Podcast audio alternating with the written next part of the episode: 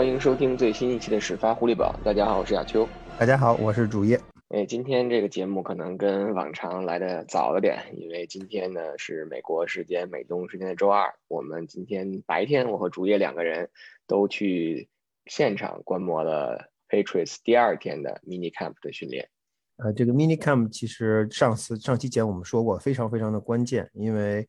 呃 Mini Camp 不同于过去的过去十几天的 Mini Camp 是 mandatory 的，也就是说所有的球员，如果你对球队没有什么意见的话。对吧？我们这是着重有指的。如果你对球队没有什么意见的话，都必须要出席的。事实上，爱国者啊，基本上能我们能数得上的球员都来了。所以啊，而且这个 mini camp 时间很短，就三天，礼拜一、礼拜二、礼拜三，然后大家就有歇了。所以这三天的时间非常非常的宝贵。我们选择了周中啊，就在中间去看一场他们的训练啊，能够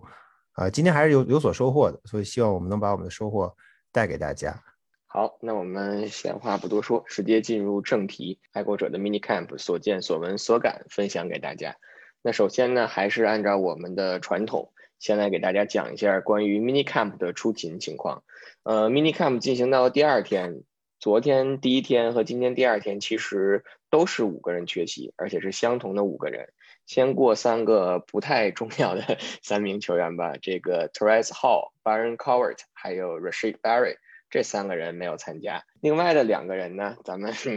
先先不聊最最重要的人，先说这个 Chase Chase Winovich 很奇怪，已经连续两天没有出席这个 mini camp 了，我们也不知道他到底去哪儿了。你如果说他有伤吧，之前的 OTA 也并没有发现有任何的情况，但是如果没伤呢，Chase 应该不存在任何合同上的问题，所以 Chase 究竟去哪儿了？这应该是我们一个非常非常大的疑问。对，虽然并不是，嗯，他的缺席并不是决定性的，因为，呃，事实上，爱国者一线的人员相对来说比较齐整，可是他他这人不见了踪影，还是让人很诧异，而且也没有任何的谣言或者是流言传出来。呃，我们之上次我们在就是一周以前吧，一周多以前，我们在呃我们在现场观看爱国者训练的时候，其实还看见了 Chase，他其实表现的还不错。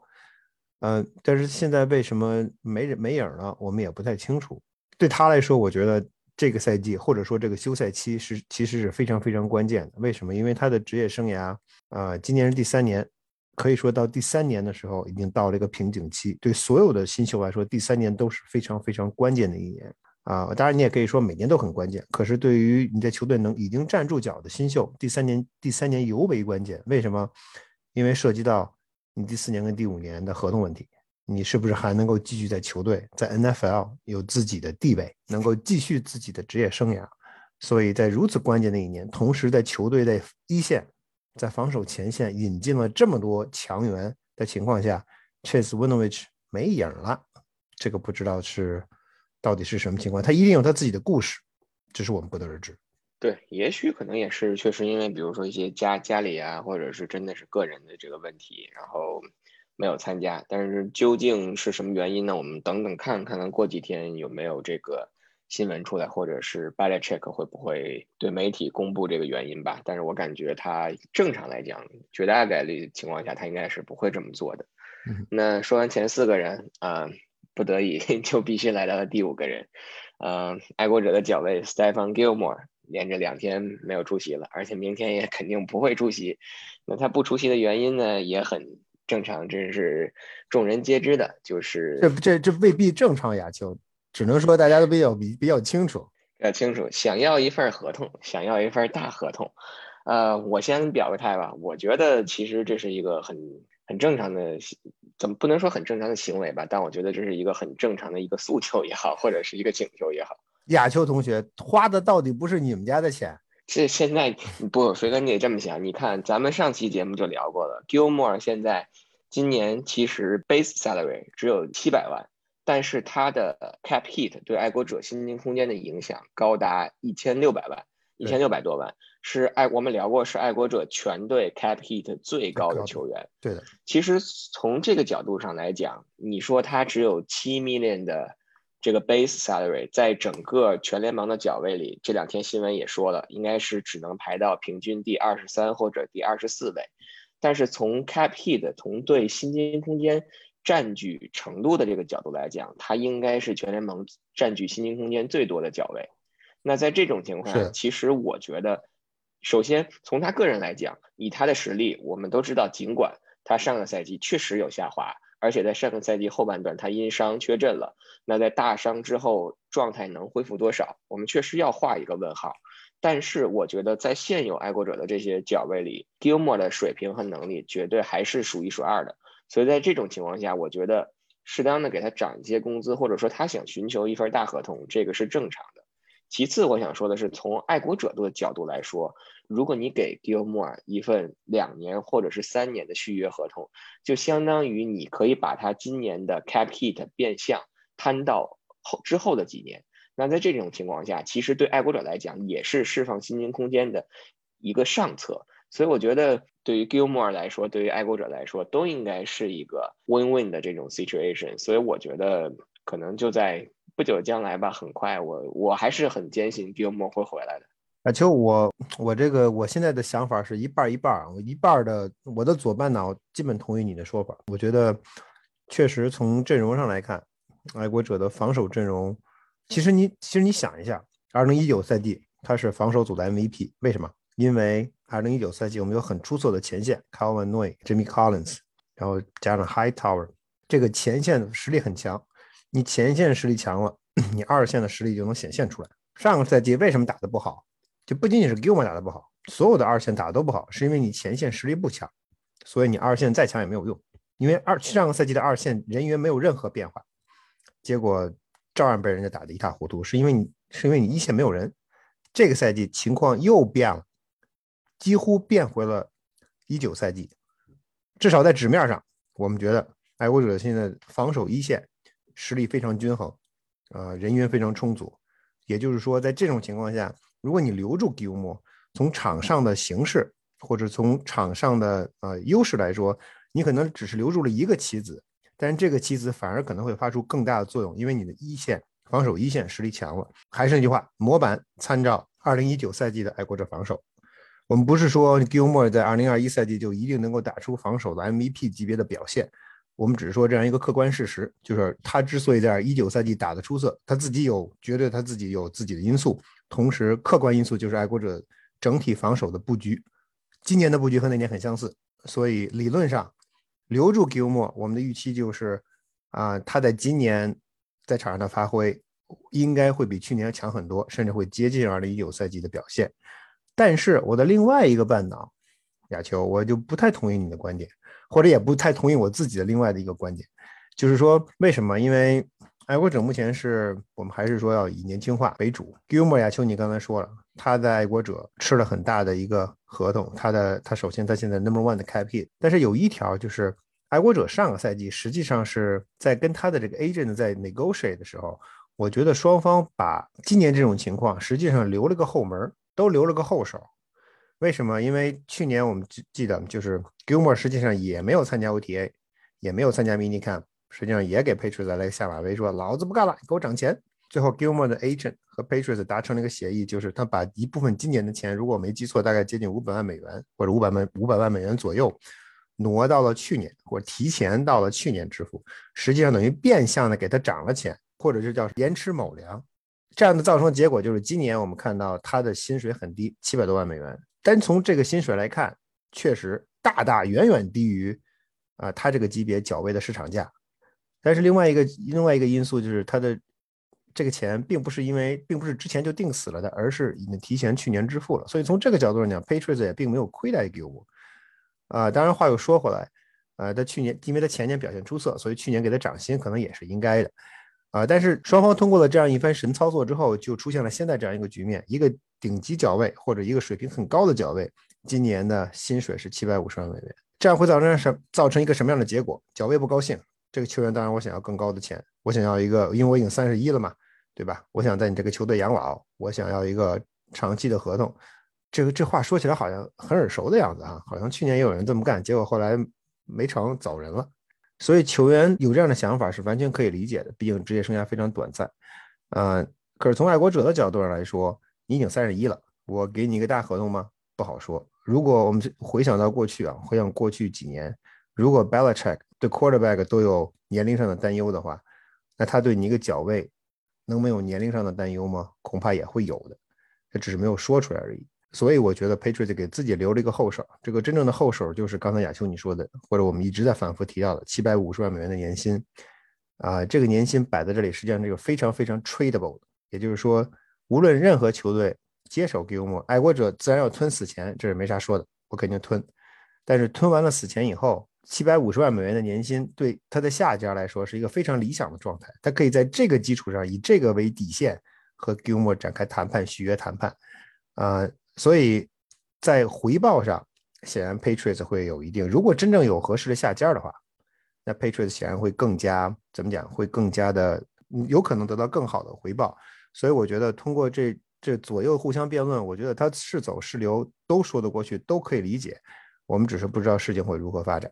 呃，说到这个 Gilmore，我再多说一嘴。其实我觉得从 Belichick 的角度来讲，就是小鸡心里应该是非常非常喜欢这个 Gilmore 的，因为我们昨天参加了他的那个新闻发布会，我们都知道最在其实，在最开始的时候，当有记者爆出说 Gilmore 会 sit out，就是会选择不参加这个 mini camp 的时候。Belichick 给出的答案是属于那种藏着掖着或者说捂着的。他说：“哎，刚刚过去的这个周末，新安地区有这个暴有这个暴雨，然后呢，很多的这种飞机啊，然后包括交通啊，都会带来很多的不便，所以可能就有一些球员会因此这个导致晚来。我们我们接下来再看看。然后结果今天的时候，就到周二早上的时候。”他就明确的说啊，Gilmore 不会出现在这这三天的这个训练里。但是为什么提出这个天气这一点呢？因为其实 Belichick 在过去从严治军的这个二十二十多年的这个时间里，他从来不会把天气当做一个借口。所以，对，举两个例子。第一个例子，一五年超级碗结束之后，超级碗的工程 Malcolm Butler 当时在参加 OTA 的时候，因为自己的飞机取消了，然后他跟球队报告说：“哎呀。”不好意思啊，老板，我想提，我就我得晚一天到的。当时 Belichick 给出的答案就是啊，晚一天没事儿，你接下来都都都不用来了，那你就别来了。另外一个呢，就是飞哥肯定知道，在很在相对早的时候，当时 Randy Moss 还在球队的时候，应该是 Randy Moss 还有其他的三个球员，我记不住他们名字。那四个球员是在赛季中的时候，有一次因为新安地区下暴雪嘛，所以下暴雪，他们自然就迟到了，早上。迟到了，参加早会的时候迟到了，晚到了这个训练场，结果直接就被 Belichick 送回家了。哎，亚秋，你说到这个，我突然想起了一个一个段子，其实也不是段子，应该是真事儿啊。David Andrews，爱国者的中锋，他有一辆卡车，他不仅有一辆卡车，他的卡车前面有那个铲雪的大铲子。之所以有那个大铲子，就是因为他担心夜里下大雪。啊，来不及铲雪，第二天早上起来，他隔着可以开着铲雪的车，可以开着他的卡车，挂上那个铲雪的铲子，一路 的把自己从自己的专业位上开出去，不会迟到，可以及时赶到球场。这个新英格兰地区嘛，那有有暴雪，肯定要处理这些事情。而且我记得上个赛季，在我具体忘了是哪个球员的新闻发布会上，他也讲，应该是 Josh Wood。如果没记错的话，他也说，其实遇到这种暴雪天气，这个 Belichick 会联系球队的那个 hotel 嘛，因为在 Patriots Plaza 有有 hotel，直接就提前联系他们，就今儿晚别回家，就在这儿住了就行了，就省得影响第二天的训练。所以扯的有点远，扯这么多，其实我想说的是，Belichick 一向是一个从来就是从严治军，根本不会把这种天气当做借口的人，他居然反一反常态的在周一的时候拿天气。作为借口去帮着这个 Gilmore 去搪塞这个没有缺席 mini camp 这件事儿，我觉得这是一个比较有意思的点。当然，这个不能作为什么的证据，就说他一定会留下来。但是从这个角度来讲，我觉得内心我还是比较期待于或者比较倾向于 Gilmore 会回来的。而且今天 D Mac 在新闻发布会上的时候也说了，他说 When he gets back，就是在好像在这些老队员的心里都觉得 Gilmore 要一个大合同，那是。非常习以为常、非常正常的事情，而且他还他一定会是球队当中一员回来，就是会会回到球队当中参加二零二一赛季。我们希望如此吧。如果他能够回来的话，爱国者的防守无疑会更加全面。但是我保持谨慎的乐观。对，说的有点说的有点满，到时候冒着被打脸的这个风险。好，那我们说完了 mini camp 的人员的情况呢，那我们就按照之前 OTA 时候的常。常态，我们先从四分卫说起吧。先聊一聊今天四名四分卫的表现怎么样？啊，亚秋，咱们俩其实都看见了。嗯，今天 Cam Newton 回来了，你激动吗？我他他他打的不让我很激动。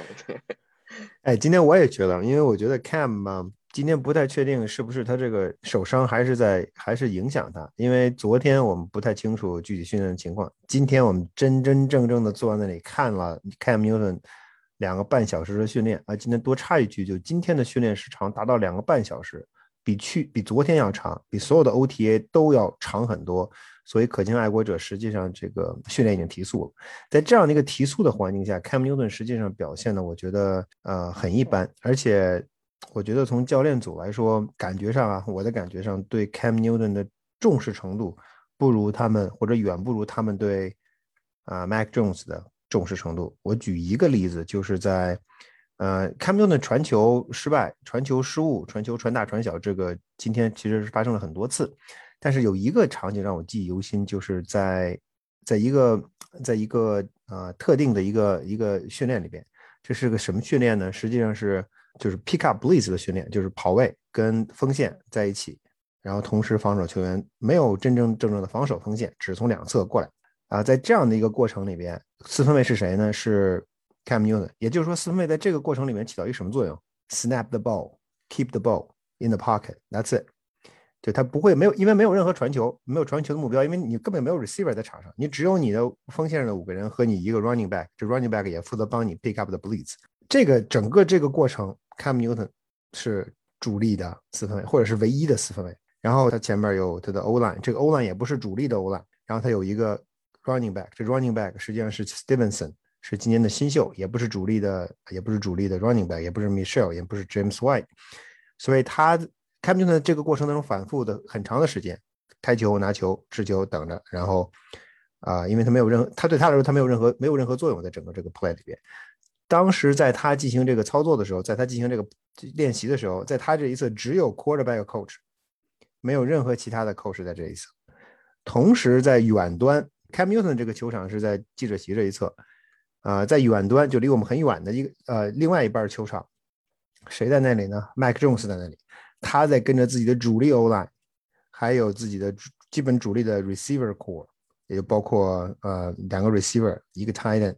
然后防守组，当然当时的防守组是 scout team，不是真正的正正式的防守组，不这是无所谓，但他主要是他周围环绕的是主力的进攻组的核心。同时谁在那里？Bill Belichick 在那里，Ernie Adams 在那里。当然，Josh McDaniels 也在那里，三个人都在那一带关照 Mike Jones，而在这一侧只有 Cam Newton 一个人带着替补锋线和一个和一个 running back，呃，练 Big up blitz。所以这个镜头，当然我没法拍照，因为那是在训练的过程当中。这个镜头给我的印象非常非常的深刻，这个这个这个视觉上的冲击也很明显，因为你眼前的这个球场就那么几个人，远处的球场乌泱乌泱一群人。所以当时给我感觉就是，Mike Jones 在至少在教练在教练的 attention 上，至少在教练的布置上，或者是在心理上，呃，从教练组来说，我觉得 Belichick 他们是在逐渐的希望 Mike Jones 能够越早打上主力越好。而且他们如果他们有这样的想法，就意味着他们在训练中或者在场上或者在场下看到了 Mike Jones 有这样的潜力，所以他们才会不惜。是训练时间非常非常宝贵。我们刚才说了，mini camp 只有三天，然后大家就歇了，再见面就 training camp，时间如此宝贵，他们把这个如此宝贵的时间花在了 Mike Jones 身上。谁是你的主力 quarterback？在两个月以后，上个赛季我们他们一直在说，哎，因为 Cam Newton 没有参加季前训练，没有这个没有那个，所以他的表现一般。但是今年他虽然参加了季前训练，如果你觉得他是你的主力 quarterback，那你应该怎么做？你应该把你的精力放在他的身上。这是我的理解，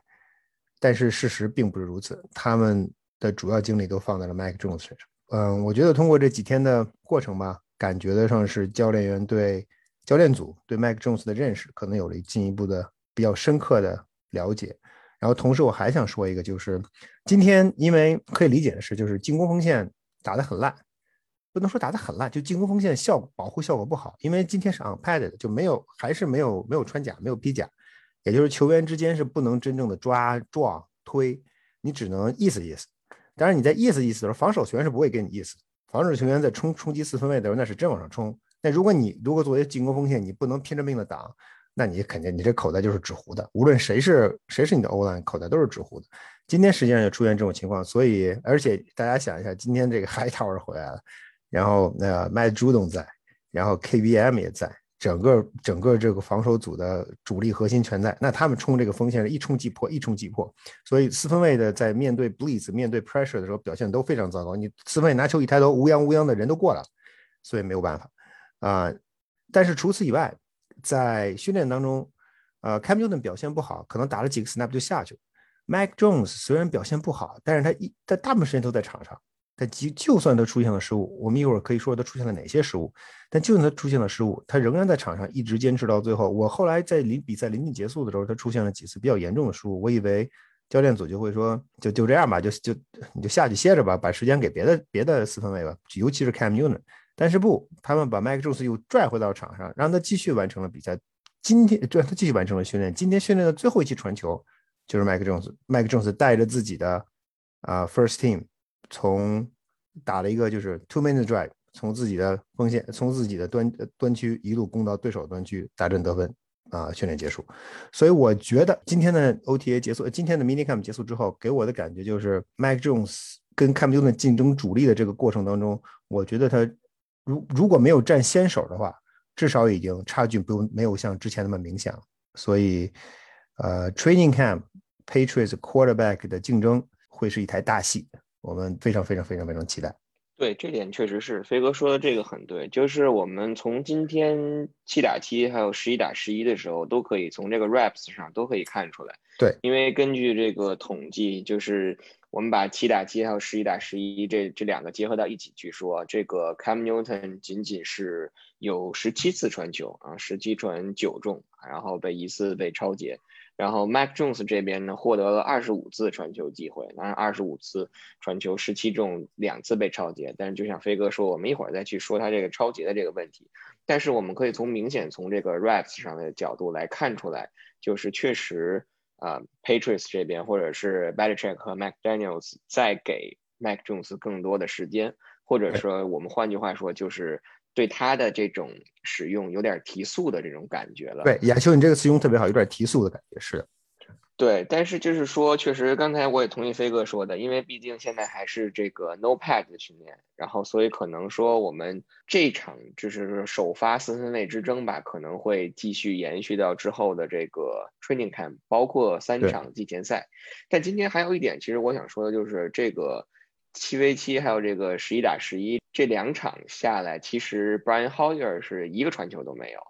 所以从这个角度上来讲，我还我还真没有注意亚秋，我没有注意到一个一个传球都没有，他只有最开始的时候，就是咱们最开始看那个跟外接手传球的时候，当时 Hoyer 跟这个 Cam Newton 在一组嘛，给这个外接手传球，然后那个时候 Mac Jones 在给金端峰传，然后 Stadium 在一旁跟这个跑位进行传球。但是就是说，我觉得从这个角度来讲，可能更多的也能印证说我们之前的，就是不是把这个 Brian Hoyer 弄回来，可能更多的会起到一个 coach 远大于一个 player 的这个作用。有道理。至于到之后怎么去操作吧，或者是到训练营会变成一个什么样的情况，我们之后再去观察。有道理，有道理。那飞哥给我们具体来讲讲 Mac Jones 的这个两个小失误吧。我们不用说给他把这个战术给大家。讲出来，因为确实从我们观看这个训练营或者观看这个 OTA 的角度，对媒体也是有一定的要求的。比如这里可以给大家稍微的扩展一下，就是我们只能在球队刚开始进行这个 warm up 的时候进行一些简单的这个拍摄，然后等真正的到了这个有关于应该说叫有关于战术的演练的开始的时候，我们就不能再进行这个拍摄了。另外一个呢，就是说所有关于这个球员的站位啊，然后跑位啊、战术啊这些东西，我们是不能跟大家去去讲的。也就刚才说的是对，我们嗯有很多的条条框框所限，所以这也是后来今天没有我今天大家没有看到我们发视频，是因为。嗯，因为有这些因素在，所以你每每次发的视频都差不多。你允许拍摄的时间都是训练刚开始的时候，都是球员的热身的时候，所以所以拍摄的效果都差不多。等到他们真正开始 run play 了，你反倒却不能拍摄。呃，所以今天我们没有发视频。然后同时我们说说句 Mike Jones，就是他今天发挥的好坏兼有，其中我能够感觉到他对这个进攻组的控制，对进攻球员的控制，啊，更怎么讲更得心应手了，尤其对 t i t a n 和和 Running Back 的使用上。然后，但是他今天的问题是什么？就是嗯，下半场在比赛临近尾声的时候，十一对十一的那种真对抗。或者是假真对抗，因为没有真正的没有上 pad 嘛，不是不是披甲训练，所以还不是完全那种对抗。在那个 play 的时候，他持球拿球撤步出来，啊，结果一记传球传到了海海涛的怀里。这个球实际上是一个高抛球，从从天上画了一道优美的弧线，掉到了啊海涛的两个两个手中间。这是一个我我刚当时我就说这是一个明显的 rookie mistake。如果你要是想传 underneath，想想传那种线后的传球的话，越快越低越平越好。你记得 Tom Brady 在传这种球的时候，那那球低的可能接可能接球手都得恨不得弯着腰从地上把球给捞起来的感觉。你要是从天上高高的走一道弧线，所有人都在看，包括防守组，防守组其实看得更清楚，因为它面向着你的传球方向。嗯，其实这就是就是一个典型的 rookie mistake。他在面对 pressure 的时候有点慌，所以球出手高高的飞了过去。你要么传低球，对吧？incomplete，要么你跑出去找合适的队友把球分分掉，要么索性把球就扔到地上就不要，都比 interception 要强。所以这是他的一个非常非常典型的错误。呃，我这不是很严重的问题，因为作为 rookie，你第一次在呃，这是你的 NFL 的第一个赛季，这可能是你参加的第十次、第十几次训练，所以你完全还没有完全的融入整个。球队的大环境，你之前所面对的对手还是大学级别的对手，现在突然间你面对的是 NFL 级别的对手，同时根据 Patriots 目前的人员配置，你可能面对是面对的是 NFL 数一数二的防守阵容，数一数二我们不敢说，但是至少是比较强的防守的前线，啊，你的锋线又是又是没有能力挡住对手的一一条锋线，基于现在这种训练的状况，所以出现这种状况，出现这种错误是很可以理解的，并不是说 Mike Jones 有什么不好。呃，我们只是说他作为一个新秀，呃，其实毋庸置疑还有很长的路要走。现在现在才是仅仅是 mini camp，他还有很多的时间去进行自我的完善。呃，这也是为什么我们觉得 Mike Jones 未来可期，甚至在 training camp 的啊后半段，他都有可能取代 Cam Newton 成为爱国者的主力四分卫的一个原因。我们我们还是我们现在不能把话说的太满，因为毕竟这才是 mini camp，还太早太早太早。但是目前我们能看到的苗头非常让人鼓舞。那说完了四分卫，我们自然的就切入到进攻组吧。在飞哥总结一下今天进攻组让人觉得比较亮眼的球员之前呢，我先来讲一下这个 j o n Smith 吧。对，因为刚才我们在这个人员出席的情况的时候忘记讲 j o n Smith 了。因为 j o n Smith 其实在昨天，也就是第一天的这个 OTA 训练当中呢，呃，拉伤了自己的腿筋。对吧？这个 hamstring 应该是翻译成腿筋。对，就是受了点小伤。我一般就说大腿拉伤。好，我的筋在哪？赶紧找一下。对，咱们说的专业点，就是拉伤了腿筋。那在这种情况下呢，这个今天其实，在早上就是在训练开始之前的新闻发布会上 b a l i c h e c k 说，今天 John Smith 不会出现在今天的训练场上。所以其实今天我们我跟飞哥在刚到这个训练场的时候。稍微的、稍微的有一点失望，因为想着就是冲着张东 Smith 来了，想看看这个球员到底怎么样。结果 b a l i c h e c k 上来早上给浇了一盆冷水，说没有他。哎，但是呢，我们就拿这个望远镜在盯着这个球员球员通道出来的这一块，结果就是赫然看到了一个八十一号的身影，然后我就赶紧叫飞哥，我说：“哎，这张 Smith 出来了，而且今天呢拿着头盔，说明这个今天是应该是想或者是有打算参加这个训练的。”对，但是呢，在之后的整个这个长达两个多小时的训练当中，我们在场边也观察到了，其实张东斯密斯今天的这个伤还是影响到了他的训练，或者说是其实他的这个伤还是导致他今天并没有参加任何的有球训练。但是我觉得从另外一个方面来讲，他出现在了训练场。然后在球队热身的时候，还跟着金端峰的这个组一起在进行热身，还时不时的去捡捡球，然后去跟队友去交流一下战术。我觉得这个是一个非常非常积极的信号，非常积极。而且亚秋，我记得你记得咱们俩在看的时候，我还说有一度张德斯张德斯密斯没了，我还说呢，哎，我说他他他回去歇歇了，原来刚才出来就是露了个脸，打了个酱油，结果很快你就发现了，哎，他不是在那儿呢吗？正在跟队友一起热身呢。然后拿望远镜一看，果然在那里。所以他从头到尾一直在跟球队训练，没有退场。呃，这在以往的爱国者的伤员来说，伤员的有伤病营的情况下，其实是并不多见的。很多球员都不会跟队员跟队友一起热身，而且就算热身，热身结束之后，可能就退到场边站着。像他整场。戴着头盔，手里拎着头盔，在场边站着，呃，这种态度其实是非常可贵的。当然，当然他没有参加 OTA，他急需 mini camp 来建立自己在，来巩固自己球在球队内的位置，跟建和队友之间啊保持沟通啊，建立那种互信，他是需要这样的时间，所以对他来说时间也非常宝贵。他这么做也是也可能出于这样的目的。但是之前我们其实就听听说过，当 John 签了爱国者之后。很多田纳西的记者当时就说过，说张纳斯张纳斯密特是一个非常敬业的球员，是一个更衣室的领袖，爱国者得到了一个非常非常非常出色的球员，啊，所以从今天的训练，从今天的训练当中，他的表现虽然他没什么表现，但是从他出现在场边，跟着球队从头走到尾的这个这个行为，我们其实可见一斑。我觉得对爱国者来说，这是一个非常好的一个现象。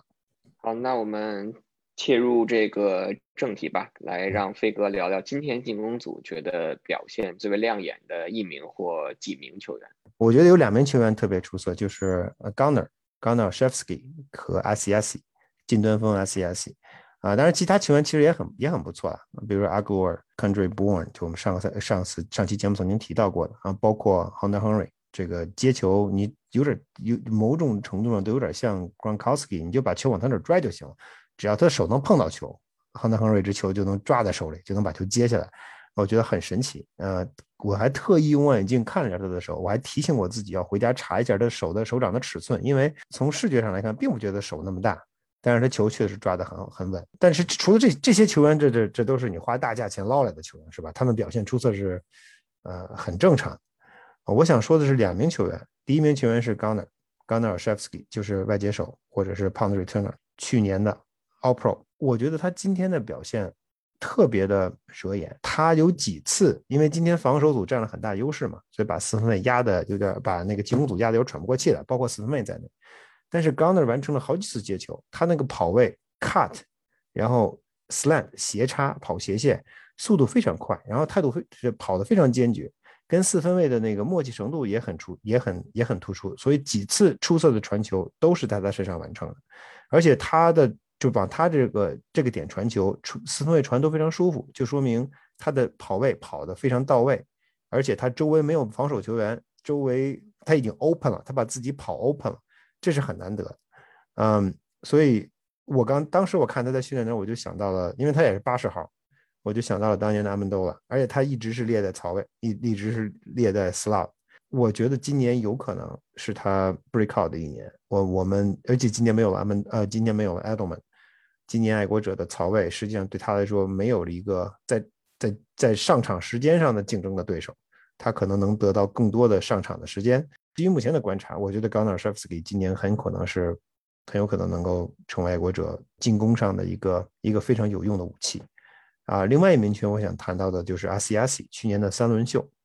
今年有今天有意思的是，因为今天 Jonathan Smith 虽然在场边出现了，但是他实际上没有参加训练。所以，爱国者爱国者的这个锋线，就爱国者的 Titan 的组合，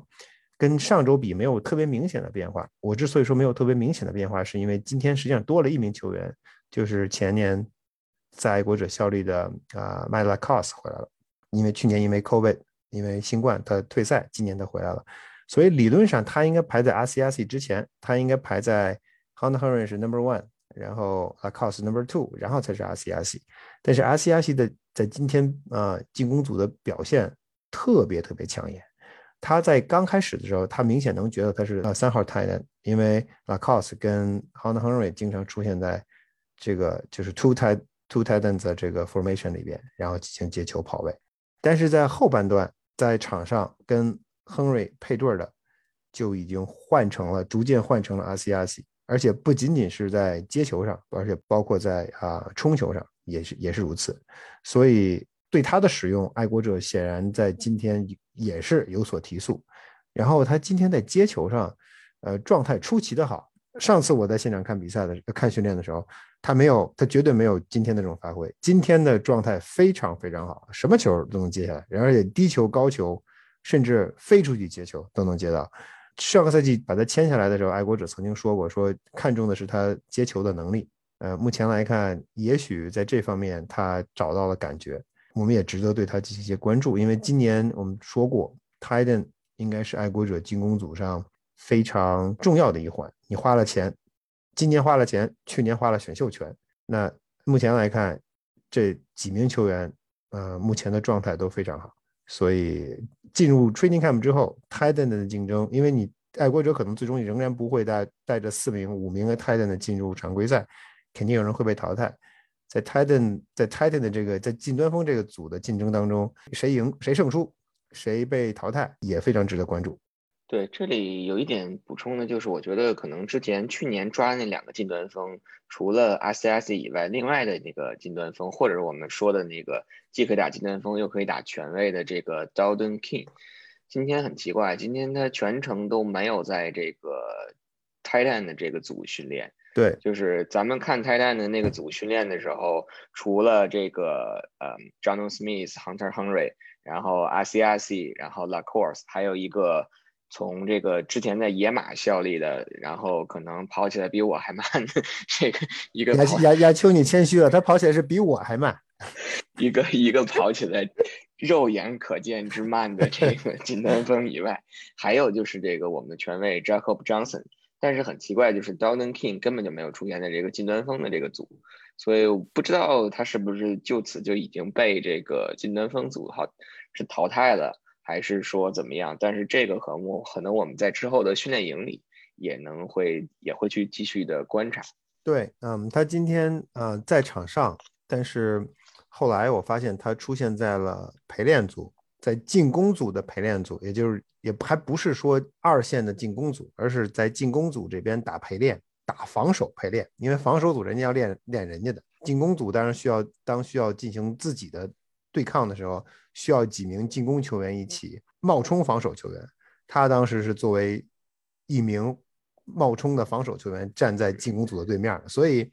我当时看见他说：“哎，我说这不是阿西，呃，这这不是 Dalton King 吗？”然后就没了。在这个进攻组的进攻结束之后，演练结束之后，他也没有继续跟着 Titan 组训练，所以他的这个地位和状况，呃，可能有一些尴尬。我觉得我们我们继续观察吧。好，那我们说完了进攻组，我们就进入防守组。防守组今天照旧，依旧是是是延续了爱国者之前每次每堂训练课的传统，就是统治这个整场训练课，然后压制进攻组。在这种情况下，其实很难说去挑出某一名或者是几名球员表现非常的亮眼，或者是非常的显眼。但是其实，在这种情况下呢，还是有两名球员。非常的博抓住了我们的眼球，那飞哥就来给我们讲一讲，究竟是哪两名球员表现的如此之出色？我觉得第一名球员呀，就我首先要提的是 Jalen Mills。之所以提他，是因为我们少了一名脚位，对吧？所以在少了一名脚位的基础上，那总得有人站出来。从今天训练中来看，真正今天站出来的就是从 Eagles 来的 Jalen Mills。Mills 今天在场上。呃，在我据我的观察，他也许打过，他也许打过 deep safety，但是我今天没有看到，或者说我我疏忽了。我看到他，我看到了他打 box safety，就是站在 box 里边冲传或者 cover。我看到了，因为 Patriot 今天打了很多 sub，看看打了很多三四的 sub，所以他在三四的 sub 里边啊站在了 box 里，同时他还打了真真正的 corner，就站在边侧，呃和打那种 press man coverage，盯着，如果没记错，他好像是盯着 gunner。在在这些在这些 play 当中，就在这些 practice 的这些 drill 当中，啊，他表现的非常非常非常出色，非常出色。就光我数，我就数出了他有三个 pass break up，就是这个球传出来了，然后他过去完成了防守，把球打掉，或者在他的防守下接球手碰到了球，但是没有接到。而且他整场比赛非常高能，他每一次 pass break up 之后跳起来啊，使劲的喊。然后，当然，防守球防守整个防守组都会都为他叫好，因为他确实表现的很好。然后在 box safety 当 box safety 的这个位置，他在这位置出现的时候，能够看到他很快的就能够从那个呃进攻组那群那那群胖子中间穿过去。我们还是那句话，因为今天不能真正的进行那种对抗性的身体接触，所以他的这个速度显示出来了，对吧？呃，真正在比赛当中好不好使，或者说真正在啊披甲训练训练当中好不好使，我们只能到时候再看。但是至少今天在场上，我们看到的就是这名球员像一道绿光一样，嗖窜了过去，然后直扑四分卫。所以今天我觉得 Mills 打出了打出了威风，打出了水平，嗯，一度让人觉得好像至少让我觉得，呃，如果能把 Gilmore 换回来一个二轮签儿或者三轮签儿。应该是一个不错的结局，对，这可能也是做个做个后手吧，做个后手的准备，因为确实这个 Mills 当时在刚来的时候，我们就分析过，我们说当时这个小吉教练对他的定位，或者是用的一个词儿叫 versatility 嘛，就是说他非常在后在二线非常的这个全面，就是能打所有的位置，所以可能在这个这个角度上来讲，也确实是从目前来看，也确实是一个不错的签约。但是真的具体说有几把刷子，我们可能还要到之后的 training camp，甚至到季前赛，或者是真正到赛季开始之后，我们才能得知。对，然后亚秋，我再说再说一名球员，我觉得其实不是一名，实际上是两名球员，我觉得今天表现的很好的，就是 Mike Judon 和 Dante Hightower。Judon 和 Hightower 在场上，Judon 基本上是在左侧，我觉得他取代的实际上或者他站的位置实际上是 Chase Winovich 的位置。呃，所以不太清楚他 Chase 不在，跟他跟跟朱栋的回归，或者朱栋逐渐在 outside linebacker 的左侧的 outside linebacker linebacker 的位置上打上主力，是不是有关系？啊，这个我们刚才提到过，就不再赘述了。但是 Hightower 在右侧出现的频率非常高，它基本上一直站在右侧的 outside linebacker，他一直是就是 stand up 那种那种那种 position。啊，它几乎没有出现在中间，中间的 middle linebacker 的位置一直是八号。八号我们知道是去年的 Bentley，在今年他把他的号码变成了八，或者是 Calvin Noy。Calvin Noy 今天打的 snap 档数不是特别多，不知道是因为什么原因。但是如果如果在中线位的这个位置上进行换人的话，基本上是八号跟五十三号，五十四号是在右边。啊，朱栋是在左边，这样一个配置其实非常非常明显，就是三四的一个基本配置。有的时候，但是有的时候他们会打 sub，就是放上一名 box safety 在里边，而不是，或者也就是说放上六名六名 front front seven，就其实不是 front seven，变成 front six，然后剩下的人在在二线。啊，High Tower 跟 Matt 主动今天在比赛中的表现是统治级的，就是他没有在。呃，在他们这两侧冲击四分卫、冲击口袋效果非常好。我们又要说回来，就是因为今天训练的性质造成了进攻锋线先天性的不足，所以防守组表现的出色是很正常的。啊，我们希望在 training camp 看到他们进攻组跟防守组在真刀真枪的对抗中，是不是防守组仍然能够保持自己压倒性的优势。这值得关注，但是从至少从今天的表现来看，防守组表现非常出色，尤其以 Jalen Mills 还有麦朱栋还有 Dante Hightower 为甚。刚才飞哥说到这个 Calvin Noy 今天打的这个 Raps 或者上场时间不多，其实是不是也跟他就是在下面开小灶有很大的关系？亚青，亚青，你你你说的是很有意思，就是我跟咱们一起看到了，我觉得当时因为我我尤其关注 Patricia，我之前一直在。这可能是我自己的这个想法使然，因为我非常好奇，呃，Matt Patricia 回到爱国者之后，爱国者防守组教练之间的关系会是什么样？当然公开了，大家都是你好我好大家好，对吧？我们哥仨这个情同手足，但是事实上是不是这样的，我们不知道，所以我非常好奇，只能说是好奇，因为我不相信防守组教练会出现什么内乱，只是只是好奇他们这个权利会如何分配，所以我特别关注的就是 Patricia Steve Belichick。还有 Gerald Gerald Mail 之间的这个怎么分工、怎么安排、怎么合作？Patricia 今天在训练之中花了很大时间和和 Inside Linebacker 还有 Olan，就是 Interior O line，嗯，在不断的在交流，比如说高潮，还有啊 Lawrence Guy，然后 w u s h 当然还有 KVM，这个啊 Calvin Noy 跟 J 跟 Patricia 的关系非常好，这是毫无疑问，我们都知道，所以 Patricia。跟他有一个长达我觉得有三四分钟的一对一的交流，当然这离着可能离可能离我有大概接近一百米远，因为他在远端的球场在进行交流，我只能拿着望远镜看，我也不会读唇语，当然我也看不见他们的嘴唇在动，但是我能够看到 Patricia 抓着 c a l v a n o 的手，在告诉他他应该怎么挡、怎么推、怎么摆脱，然后 c a l v a n o 在做在在回应，在做相应的动作回应 Patricia，Patricia 在在在替他进行纠正，来来往往说了很久，期间啊赵氏巫师也加入其中，所以。啊，我想说的就是这个过程，实际说明一点，就是呃，My Patricia 现在在防守组，显然他不是一个局外人，也不是一个旁观者的形象，他实际上是一个非常非常 hands on 或者非常非常深陷其中的这么一个那么一个角色。他他在每一个场合都能够看他的身影。呃，我还想说的关于他们三个的一个非常有趣的情况，亚秋就是后来你记得在在分组对抗的时候，防守二防守二队。就是替补的防守到了这到了进攻组这一侧，跟进攻的一队打对抗。这个时候跟过来的是是 Mail，也就是说防守一队在另外一侧，在 Steve Belichick 和 Matt Patricia 带领下打防守打进攻二进攻二队。所以从这个角度，我就我这是当然我自己个人的猜测。所以从这个角度来说，我们可以排除了那 Gerald Mail 是防守组的领军人物了这个这个这个想法，因为他带着。防守二线过来，至于 Patricia 跟 Steve Belichick 谁说了算，在另外一侧我们不得而知，因为离得太远了，我没法看看不清他的 play calling，看不清楚看不清楚他们到到底在做什么。但这个小细节可能说明这三个人的关系，这个到底谁说了算，谁是老二，谁是老三，也许能也许能看出一看出一二吧。我们我们还是至少我从我个人来说，我还是对他们之间的权力分配非常感兴趣。我们在在 training camp 或者在季前赛的时候可能会看得更清楚一些。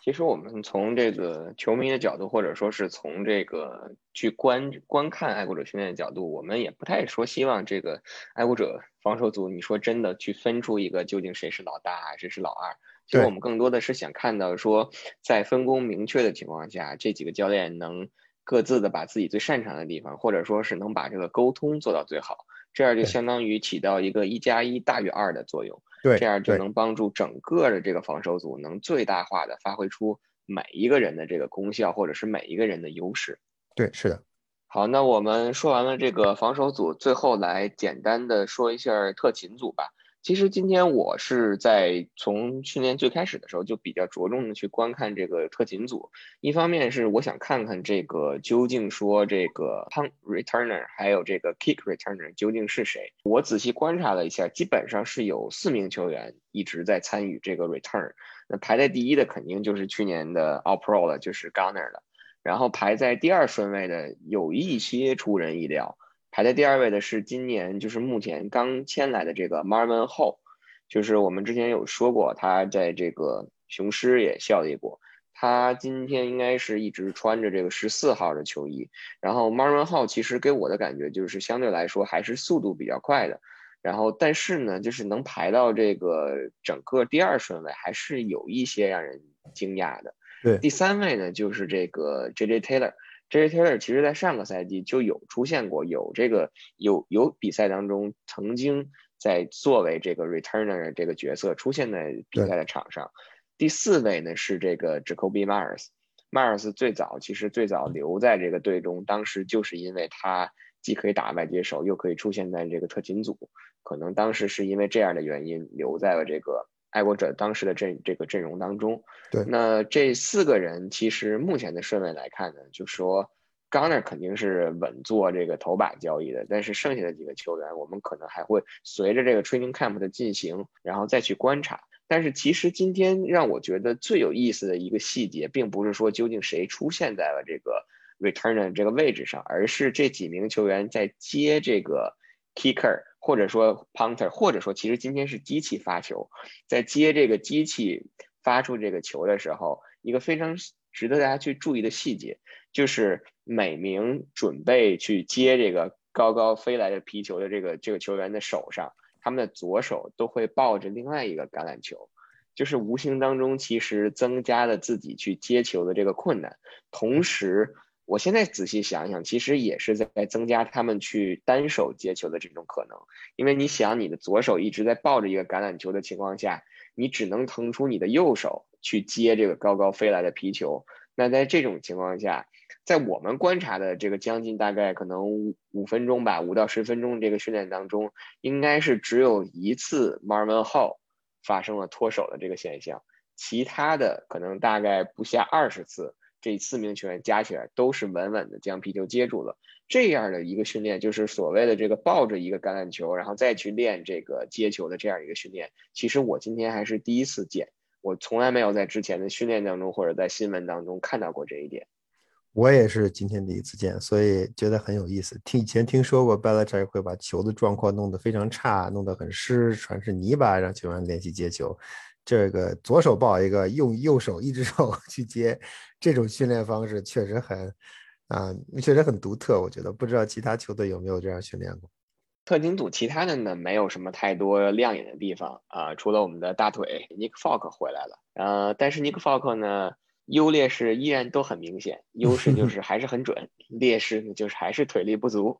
五十码这一球还是让我们心头一紧，这种感觉。所以呢，我觉得就是接下来的 training camp 到了 training camp 的时候，我们也会着重的去看一看，就像之前像上一次飞哥去看 OTA 的时候。可以提到了我们的落选的 kicker 这个 Queen Nording 的表现究竟如何，然后究竟能否挤到一个大名单，或者是留到这个 practice squad 的这个阵容当中，也是一个我们想去或者是值得关注的点。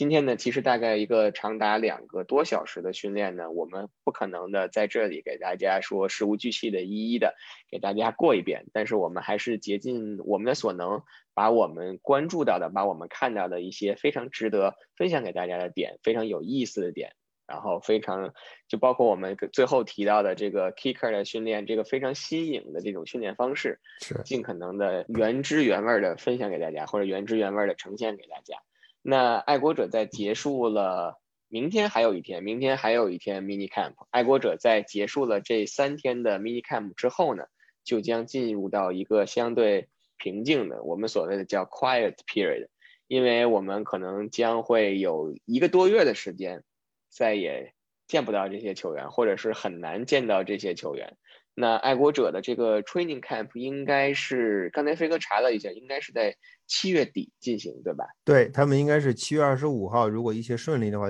七月二十五号到七月二十七号球员依次报道，分批次报道。七月二十九号，如果一切顺利的话，那训练营将正式开始。七月二十九号是一个周四。根据以往的经验，如果没有 COVID，呃，周四周五周六周日这四天是公开训练营，也就是。允许球迷入场的训练营，呃，如果今年形势，麻州目前防疫形势非常理想。我们前天我也发微博说了，马吉列体育场的接种中心的角色已经正式取消了，就是因为麻州已经不需要了。现在目前已经超过百分之六十的人口都打了疫苗，都完全免疫了。所以如果一切正常的话，那很有可能七月底训练营会向球迷公会向球迷开放。所以我们到那个时候也欢迎有条件的球迷。啊，来吉的体育场观看爱国者的公开训练营。